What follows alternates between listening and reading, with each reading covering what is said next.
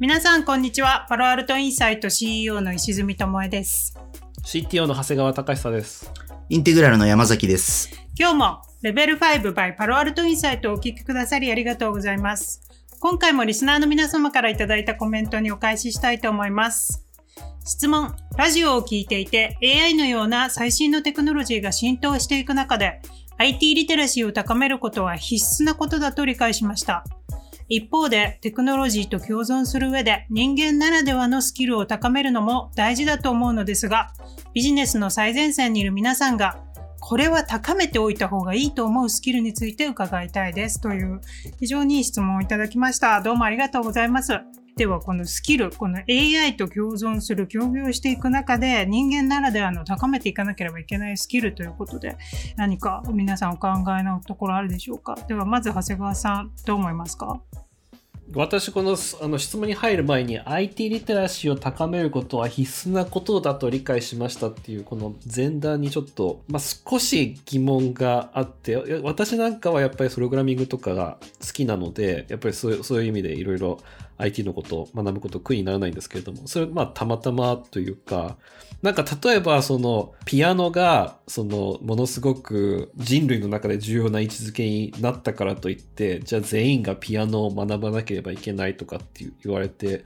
それでピアノを学ぶっていうのは私はちょっと 苦痛でしかないかなと思うのでみんなが IT リテラシーを高めるっていうのは本当に必要なのかなっていうのはうんちょっと最近疑問には思います。なるほど。でもなんかベーシックなこの教養みたいな知っておいて損はないみたいなつ意味で IT リテラシー高めた方がいいっていうことをこの人は言ってるのかなと思ったんですけど山崎さんどう思いますか？そうですね。それは必要なんだろうなっていうふうにはね、思ったりしましたけど、素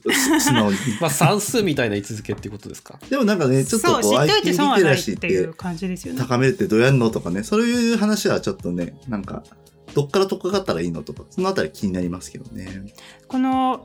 あの日本でも一時期話題になったイギリスオックスフォード大学のマイケル・オズボーン教授があの発表した未来 AI 時代の未来で必要になってくるスキルっていうのもすごく興味深いランキングだなと思うんですけれどもスキル上位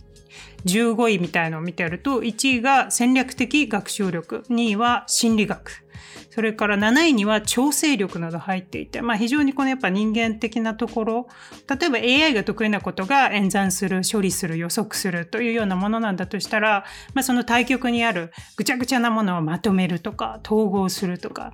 シンセサイズすると何か今までにないものをどこからか作り出すとか共感するとかそういったところにより人間力のスキルが求められるのかなっていうのはこういうリストを見てても思いますよね。その戦略的学習力っていうのところがやっぱり私すごく賛成するところでそれを挙げようと思ってたんですけれどもやっぱりそのスキルを学ぶスキルっていうのがやっぱりすごく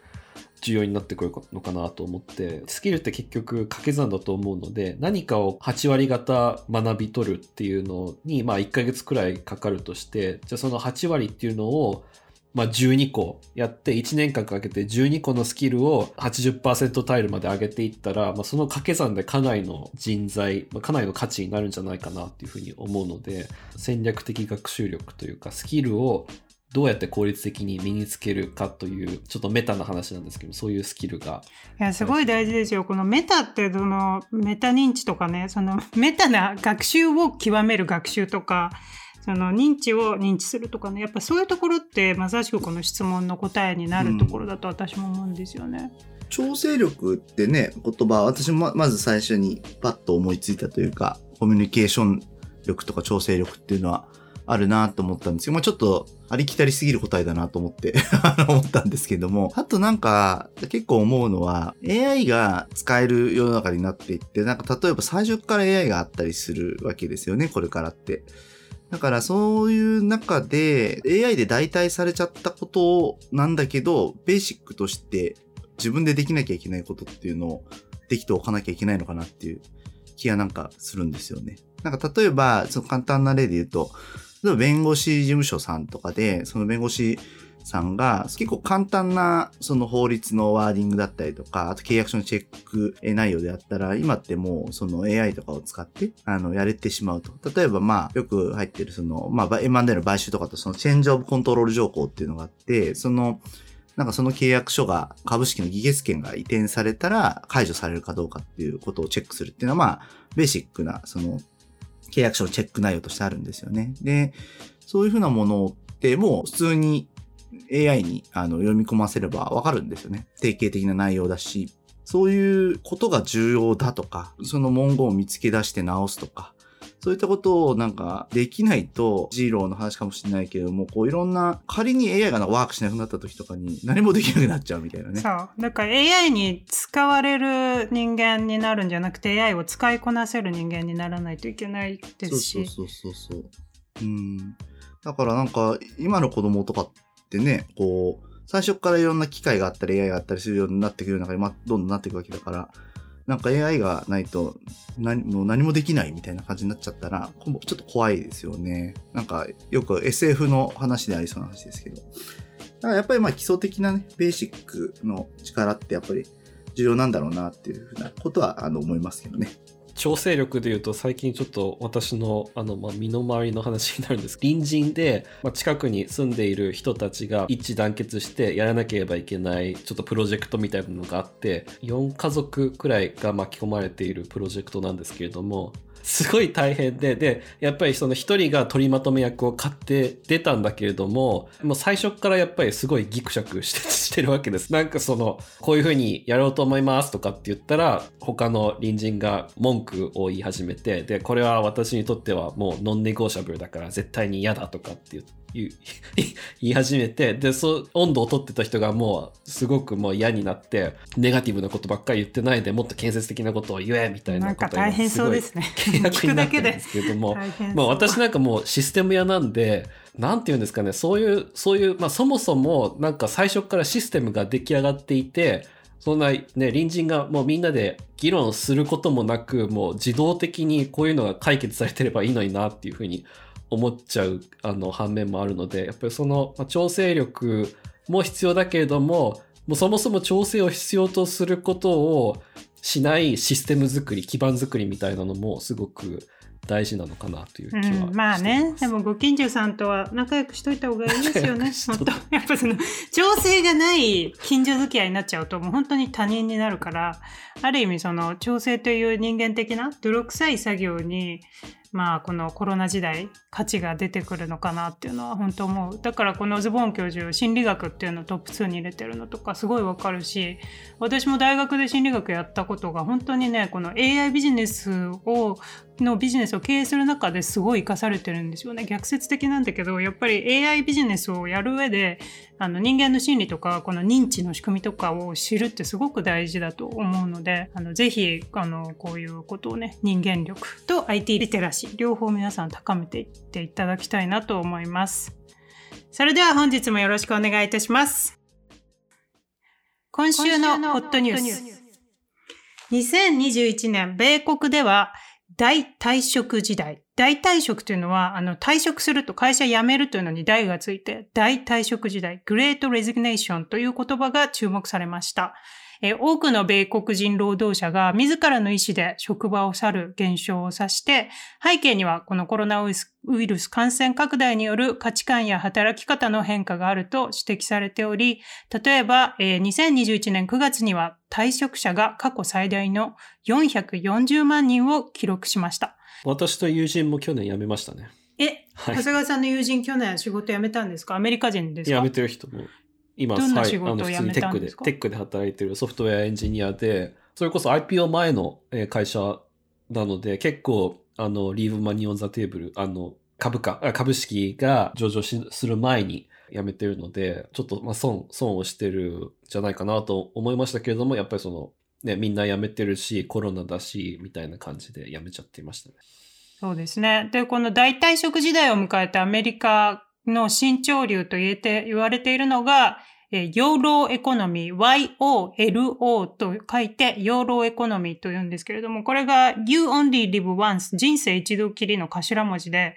あの、まあ、アメリカである有名な歌手が歌で歌って有名になった言葉なんですが、まあ、要はこのパンデミックで、えー、この価値観が変わったり、生活環境が変わる中で、一度しかない人生を、まあ、後悔しない形で最大限に生きていこうということで、例えばアメリカで今、その、長谷川さんの友人みたいに会社辞める人だけじゃなくて、スモールビジネスで独立企業をする人が増えていたり、あの、どんどんね、新しい生き方が増えている、ノマドワーカーが増えたりっていうことなんですけど、まずね、山崎さんにぜひお伺いしたかったのが、こういったこのコロナによる代替食時代のような動きっていうのは日本でも起こっているんでしょうか？うん、なんかその全部の業界で起こってるかっていうのはキャッチはできてないんですけれども、起こってきている業界ってあるんだなと思います。身近なところでも、公認会計士さん、あの CPA、ちょっと話聞いたりしますね。例えばその大手のあのオーディットファーム、監査法人さんとかは結構人が、あの、若手の社員とか、あまあ中堅含めて辞めて独立する人、もしくはフリーランスになる人っていうのがすごい勇気ありますよね。監査法人辞める、それで結構こう、監査法人さん側が仕事がなんか回らなくなってきちゃってるみたいな話は聞きますね。なんか本当独立してフリーランスになって、うん、で、そのフリーランス向けに、なんだろうな、マッチングサービスを提供する。ランサーズとかね。そうそうそう。そういうね、あのビジネスがどんどん立ち上がったりとか、フリーランスの人たちが、なんかこう、横で連合を組んで、共通化できるとこは共通化しちゃうみたいな流れとかもできているので、まあ、もともと、なんと資格業ってね、そのフリーランス化しやすいとか、そのスモールビジネス化しやすいところはあるんですけれども、まあ、ここに来てすごい加速していて、大手法人側が人手不足に陥るようなレベルで起きてるみたいな話も、あの、伺ったりしますので、結構、あの、加速してる営業みんなフリーランスになってどうやってやってるんですか、うん、そういったマッチングサイトで、うん、そうそうそう。まさにだからね、マッチングサービスとかがすごい活躍してきてるんだと思うんですね。あの、私のいるインテグラルとかでも、あの、まあ、投資先さんのサポートするときに、あの、スポットで、そういうマッチングサービスとかを使って、リソースを、あの、補充したりするとか、あの、このプロジェクトでこういうふうにエクセルワークする人が欲しいみたいな時とかに、まあ、かつ会計士の人が欲しいとか、そういう時にこう、お願いしたりしてたりしますね。それはなんか、こういうのができてきたんだなっていう。え、でもなんでそもそも、その、いわゆる安泰、安定じゃないですか、大企業で。監査法人で勤めていたら、それをやめてフリーランスやりたいって思う人が増えてるんですか？やっぱり人生一度きりっていうところがある、うん、やっぱりなんかね、人生一度きりっていうのをかける、あとはその、ね、こう、COVID でやっぱりこう、ね、こう、このオンラインワーキングとか、うん、あとはその家で働くとか、そういうのが増えてきて、まあ多分、日本人的な感覚で言うと、家で働くってなかったわけですよね。なんかそのまあ、はい、残業的にあの家で働いてるのはあるんですけど、まあ真っ昼間から家で働くってあんまり、まあ、多くの仕事でなかった中で、あの、まあ初体験的にした人がすごい多いと思うので、その中でやっぱりね、移動時間なく、その、自分の時間を有効に過ごすとか、あとまあ身の、身近な人との時間を過ごしながらも仕事をやっていくっていう形の自己実現がね、やっぱりいいことだって思う層が一定程度やっぱりできたってことでしょうね、アメリカだとその会計士とか税、税理士とかっていうのを、やっぱり結構その個人で出てもデマンドが高いのは、やっぱりみんな確定申告、あの自分でその税金の申告をしなければいけないので、そういった意味である、こう、もう一定のデマンドみたいなのはあると思うんですけど、日本はやっぱりそういうのもすら、ね、企業とか、まあ、その会社員っていうのはあんまり、えー、気にしないでいいレベルなので、なんかそういう意味でこうデマンドサイドで、まあ、そういう仕事を見つけるのとか大変じゃないのかなとかって思ったりしますけれども、まあそんなことも。今の話で言うとね、結構掛け算的な話だなって思ったけどね、逆に言うと。なんか、フリーランスの人が増えたり、その副業とかが出る人とか、あの、複数のところから所得を得る人が増えてくると、結果的になんかね、そういう人向けのね、ビジネス、まさに確定申告しなきゃいけない人増えるだろうし、で、まあこれはまあもうコロナ前からこのワーキングスペース、シェアリングのワーキングスペースとかさ、なんかそういうものがどんどん増えたり、まああとは、ね、クラウドだってもともとそうじゃない？なんかこう基本的にシェアリングみたいな形で、いろんなサービスっていうのがオンプレミスでバーンと持っているものを利用するんじゃなくて、こう、クラウド上にあるものをみんながあの、チャージしながら使うみたいな形に変わってきたわけだから、まあ、世の中はそっちに行ってるところにコロナがもうものすごい、なんか、プッシュしたって感じですよね。そうですね。この、あの、 YOLO エコノミーへようこそっていうニューヨークタイムズの記事で、あの、ハーバードビジネススクールの上級講師であるクリスティーナ・ウォレスさんがコメントを出してるんですけど、あの、私たちはみんなコロナで今生きている人生が自分の望むものであるかどうかを改めて考える一年を過ごしてきました。特に若い人たちは、これまで一生懸命働いてローンを返済すれば、いつか人生を楽しめるようになると言われてきましたが、現在では多くの人がはその方程式に疑問を抱いています。今すぐ幸せになりたい場合はどうすればいいのと、というコメントを出していて、まあ、この幸せの定義っていうのをね、改めてこのコロナで考えるっていうのきっかけになった人が多いんじゃないのかなって思うんですけど、ちなみにお二人にとっての幸せの方程式っていうのは何かあるんですか？そうですね。私は、まあ幸せの方程式というよりは、なんだろうな、心がけてることとしては、まあこう、結構いろいろ厳しい局面とかが、あの仕事とかで、あの、あったりするし、仕事以外のプライベートとかいろんなところでもね、あったりするんですけど、まあそういう中でも、やっぱりこう、なんていうのかな、シンプルに言うと、こう、息を抜く瞬間とか、なんか頭をこう、そういうことから完全にずらしちゃって何か違うことを楽しむ瞬間っていうのを、まあ、ずっと結構意識してやってますね。なんかあの、すごい若い時の話ですけど、20代でコンサルとかやってる時ってやっぱ結構、当時、こう、激務で、毎日終電とかで帰ってきてたりして、まあ今は、こう、ワークライフバランスとかね、結構改善してるって聞きますけれども、まあそういう時でも、こう、家に帰ったら、寝る前に、自分の時間を持つ。疲れてドッと寝ちゃうというよりは、寝る前に30分だけ、うんとか1時間だけ当時、プレイステーションとかプレイステーション2で、ウィニングイレブンをややると。3試合やるとかっていうのを毎日やってましたね。で、そうするとその瞬間だけこう、うん、完全に頭が仕事とか、なんかそういうことから外れ、ぼーっとこう、没頭できるみたいな感じで。うん、そうすると逆にリフレッシュされて、こうどんどんどんどんなんか苦しい時ってね、うん、ななんか入り込んでっちゃうじゃないですか。もう。そういう時にこう、ふっと弾ける。あ、なんか実はそこまで、大変な問題じゃねえなとか。ああ、すごい大事。その視野がもと、なんていうの、客観視できるってすごい大事ですよね。そうやって。いう感じですかね。あとは、なんか、最近、まあそうですね、会社で一緒に、これまあ上司っていうか、まあ先先輩ですよね、とかと話してて、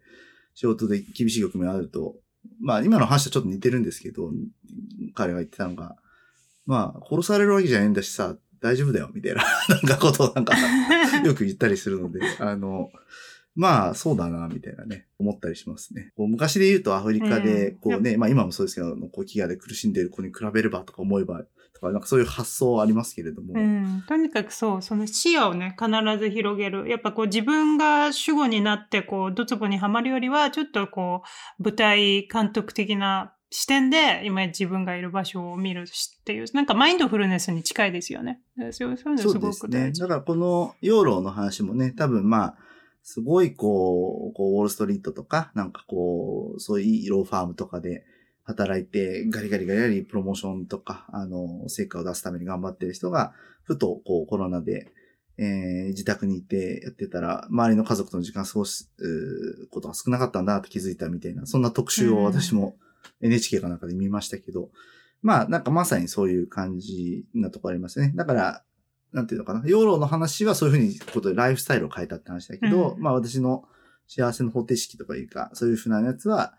あの、シンプルに、あのこう何かに集中してても、こう、ふっと抜く瞬間を絶対作るっていうのは、心がけてます。うん私はですね、このコントロールっていう言葉が結構キーワードだと思ってて、まあ、心理学でこのローカスオブコントロールっていう言葉があるんですけど、まあ、何を意味するかっていうと、この自分でコントロールできることが多いほど人は満足感や達成感を得やすいっていうもので、例えば問題にぶつかった時も自分でコントロールできることは何かという視点で考えると、こうアクションに落とし込みやすくなって、まあ、行動が起こしやすくなるんですけど、逆にこう自分は他人や社会、会社などの外的要因に動かされているというふうに感じる状況が増えれば増えるほど、まあ、この学習された無気力感、ラあのランドヘルプレスネスって言うんですけど、やっぱこの無気力感がどんどん強化されてしまって、一歩が起こせないと。で、行動を起こすことこそ私たちが一番コントロールできることだと思うんですよね。だから環境を変えるとか、何か自分にとってベストじゃない状況から立ち去るとか、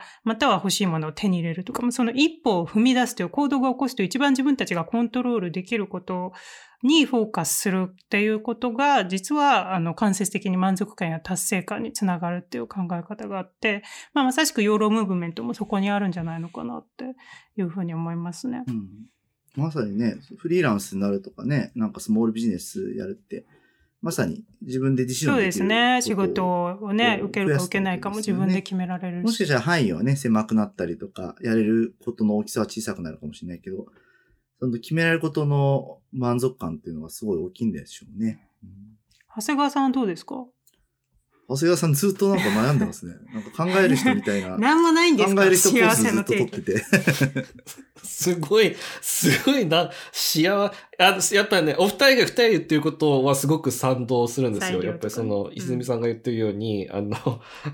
なんかその、ね、何かしらコントロールを持って大事だと思いますし、その、ね、剛さんが言ってるように、なんかこう、ふっとこう、抜く瞬間、私もこう 思い出してて、やっぱりその、あの、それこそハーバード留学する直前なんかはやっぱり結構激務で夜中に帰って、一番憩いの時間が週刊少年ジャンプを買って、コーヒー買って、あとなんかスナック。で、その、その3つで、なんか30分くらい家で静かにこう。え、もうそれね、どんな夜中に帰っても必ずそれをやるってことですか？なんかそう、ベビースターラーメンと、あの、ボスコーヒーとジャンプがあったら、もうその3つですごい幸せみたいな、そういう時間が。それあるよね。あったりコンビニは本当に神。そういう高尚な、そう、石井さんみたいな高尚な、あの、あれじゃないんですけれども。でも、そうですね。まあ、そう、あえてもう一つ違う軸であるとしたら、やっぱ私は、やっぱり、こう、前に進んでるっていう自覚があるっていう時は、やっぱすごい幸せを感じて、それこそ、ハーバードに留学を決めて何かを学んでるとか、そういうの卒業に向けて頑張ってるとか、あとは、そうですね、なんかこの、もう小さいレベルだと何かシステムを作ってて、ものすごい難しい問題に直面して、で、その問題を乗り越えることができた時とか、そういった時に、やっぱりすごい達成感というか、幸せを感じる時っていうのがあるかなっていうふうに思います。まあ、まさに、だからそういうね、はい、自分の方程式を見つけていくって重要ですよね、はい。そう思いますね。で、どそれと同時にですね、やっぱりさっきデマンドサイドっていう話があったんですけど、やっぱこのサプライとデマンドで言うと、この企業側もですね、あの、養老で人が辞めていって困ってるってさっき山崎さんも言ってましたけど、じゃあどうやって人に戻ってきてもらうのかっていうところで、やっぱり単純に時給をその場しのぎで引き上げても、長期的な雇用関係につながる可能性は低いっていうことで、特にアメリカではこのマクドナルドとかああいう飲食業界で本当人手不足が問題になってて、今面白いなと私が注目してるのが、この企業がですね、再教育プログラムっていうのをすごくこういった従業員に対して提供してて、例えばタコベルっていうアメリカにあるあのタコスのファストフードチェーンがあるんですけど、タコベルなんかでは店長さんに MBA を提供するっていうプログラムを本当にあの大学と組んで、店長さんってフランチャイズのオーナーだから、やっぱり MBA でベーシックなビジネスのことを学んでほしいみたいな、そういう再教育プログラム提供したり、あとアメリカでは今ギルドエデュケーションみたいな会社がすごい注目されてて、これがムークとは言っても企業向けに、その企業にカスタマイズした再教育プログラムを開発して提供してる会社なんですけど、こういう会社が今すごい伸びてて、ウォルマートとかも実際に導入してて、こういう感じでね、このスキルアップを企業が社員に対して提供する。で、その先にある、やっぱこのどういうキャリアパスがあるのかなっていうのを透明性を高めて見せるっていうのも同時に大事になってくるのかなと思います。あれ、ムークってあれですか？あの、なんていうか、こう、一斉にこう、社員教育を配信するとかそういう系のやつ？そうですね。大規模な公開オンライン講座の略なんですけど、まあ本当わかりやすく言うと YouTube で、あの無料で勉強するとかも、ムークの一種ですし、そういうものになりますね。まあでも本当、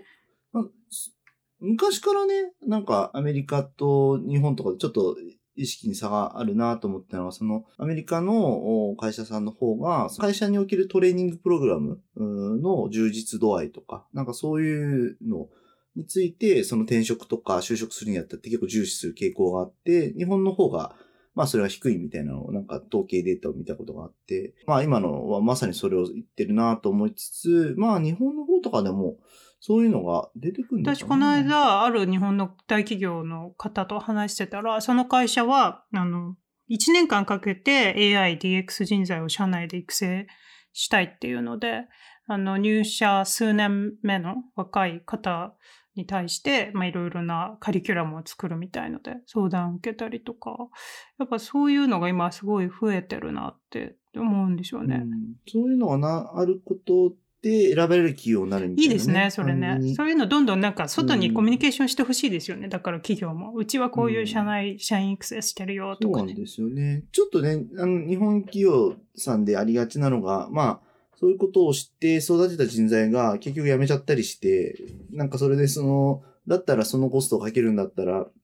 そのトレインされた人を取ろうみたいな方向に、たまに舵切っちゃうこともあるんですけど、まあ、養老の話もそうだし、まあ、流動化、人がね、どんどん流動化していくって話もあるから、その中で選ばれる企業になるためには、やっぱり必然的にトレーニングを強化するって必要だなって、そういう痛感しますけどね。うん、本当そう思います。う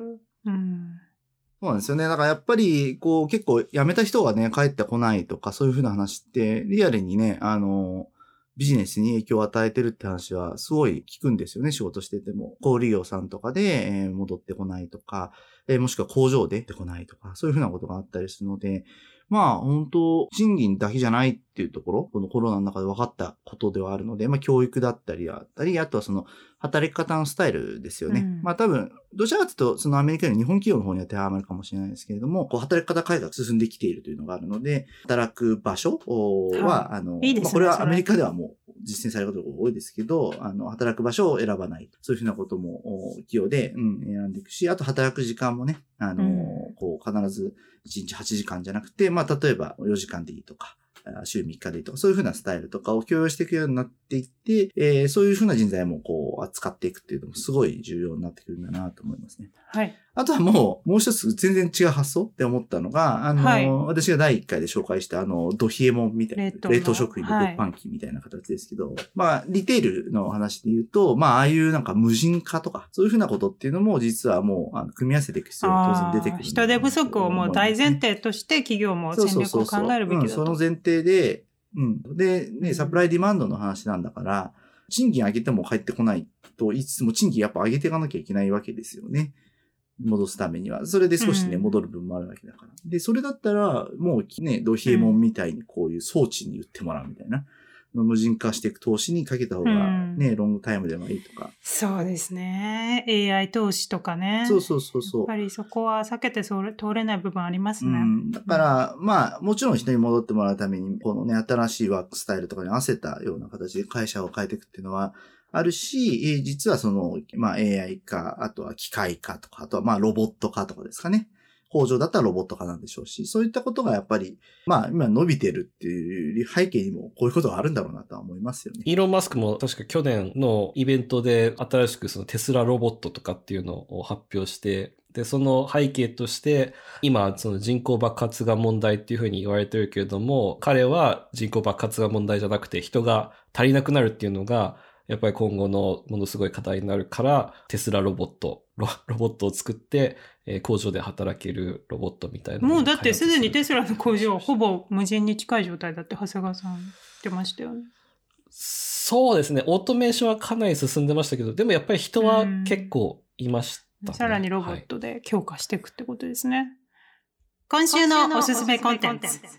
え今回は長谷川さんがおすすめしたいコンテンツがあるということで、長谷川さん教えてください。はい。最初に、あの、冒頭にスキルを学ぶスキルが大事になるっていうふうに話したんですけれども、それにまさにぴったりフィットする本がありまして、私英語で読んだのは、Learning How to Learn っていう、学ぶ力を、えー学ぶっていう、あの、英語の本なんですけど、これ、あの、日本語訳がありまして、学ぶ力を強くする、えーで、サブタイトルがガリ勉しないで成績を上げる脳の使い方。どうやって、はい、すごく早く物事を学ぶことができるのかっていう、やっぱりその コツみたいなのがいろいろ書いてあって、で、でこれ結構日本人は強いうんと思うんですね。というのもやっぱり受験勉強とか試験勉強とかしてる中で、やっぱりその効率よく何かを学ぶっていうスキルっていうのは、結構その直感的に身についてるのかなっていう気がしまして、で、それをもう少しあの体系立てて、脳の構造がどうなってるから、じゃあどうやってあの学習するのがいいかとかっていうことを説明しているので、もちろんこれから、まあ、障障害学習というか、そのライフロングラーニングで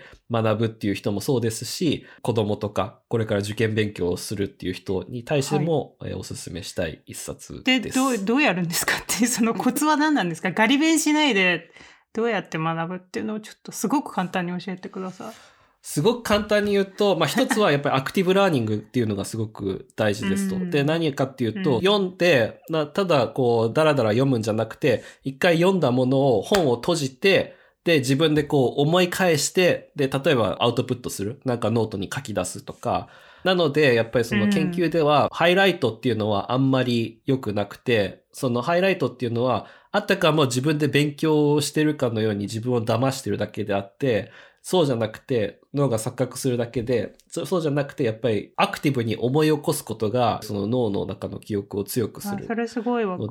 本を閉じて、私なんかはあの本を読む時も必ず小説以外はあの必ず Notion を使ってあの本の要点をバーって書きながら本読むんですよ。でそうするとそう。で要点のなんかあのキーワードとかも自分で作ってでそうすると全部覚えてるしほぼでこういうあのアウトプットしようと思った時に検索ができるのであの Notion 前はね Notion じゃないアプリ使ってたんですけどやっぱり Notion が一番操作性がいいなっていうことで、最近 Notion でメモ取ってます。だから、ハーバード行った時も、あの、紙でメモ取ってたじゃないですか、授業中。ケースに書いたり。あの時にね、パソコン持ち込めてたら、絶対 Notion とかでメモ取って授業受けてたら、後で情報の整理とかがすごく楽になってただろうなって思う。うん。今はなんかそうなってんだろうね、多分ね。そうですよね、きっとね。うんタブレットとか、なんかあってんだろうね。そうですか。ね。結構厳しかったですからね。厳しかったね。なんか、そうなんかメカが出てたらものすごい怒る先生。まあでも確かにね、その常に今のしずみさんのやつをね、するのはすごいなと思うけど、やっぱり、まあ例えば、ね、本当いい本を読んだりとか、何かいい何かにあの出会ったら書いとくっていうのは重要ですよね。なんか一時期やってたのは、なんかスマホとかの、こう、本当メモとかに、なんかこう、いい話聞いたら、ビビッと書いとくとかやってましたね。いいですよね。スマホのあのノートアプリとかってやっぱり、ああいうのが一番便利ですよね。特にお酒の席とかだとね、忘れちゃったりするから。めっちゃ今日いい話したんだけど思い出せないってね、なんかあるあるじゃないですか。ありますね。確かに。だからちゃんと思い出せるように、ちょっとだけ出しておくのが重要かもしれないですね。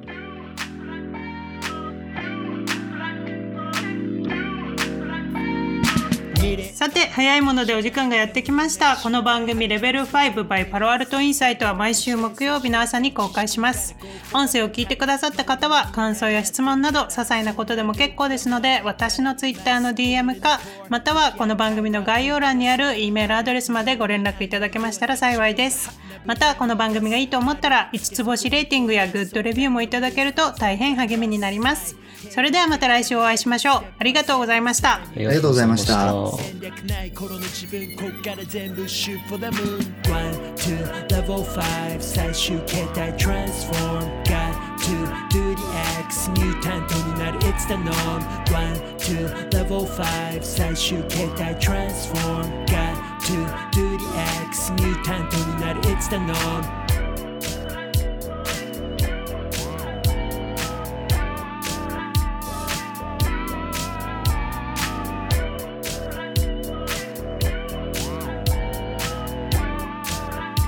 Yeah. 笑とか書いてて終わるそんだけじゃ得られん本当の W から Do what you need to do どっかで上げてく My value この先行ったら絶対ある壁それ越えてく天気は晴れ。どうもみたいに開いた口みんな驚きこれ前開いた口今出たアイディアすぐ検証実現フェーズへすぐモーション。キラーメンタル持ってりゃいらない事例に前例は全部が無用。One, two, level five 最終形態 transform to do the X ミュータントになる It's the norm One, two, level five 最終形態 transform Got to do the X ミュータントになる It's the norm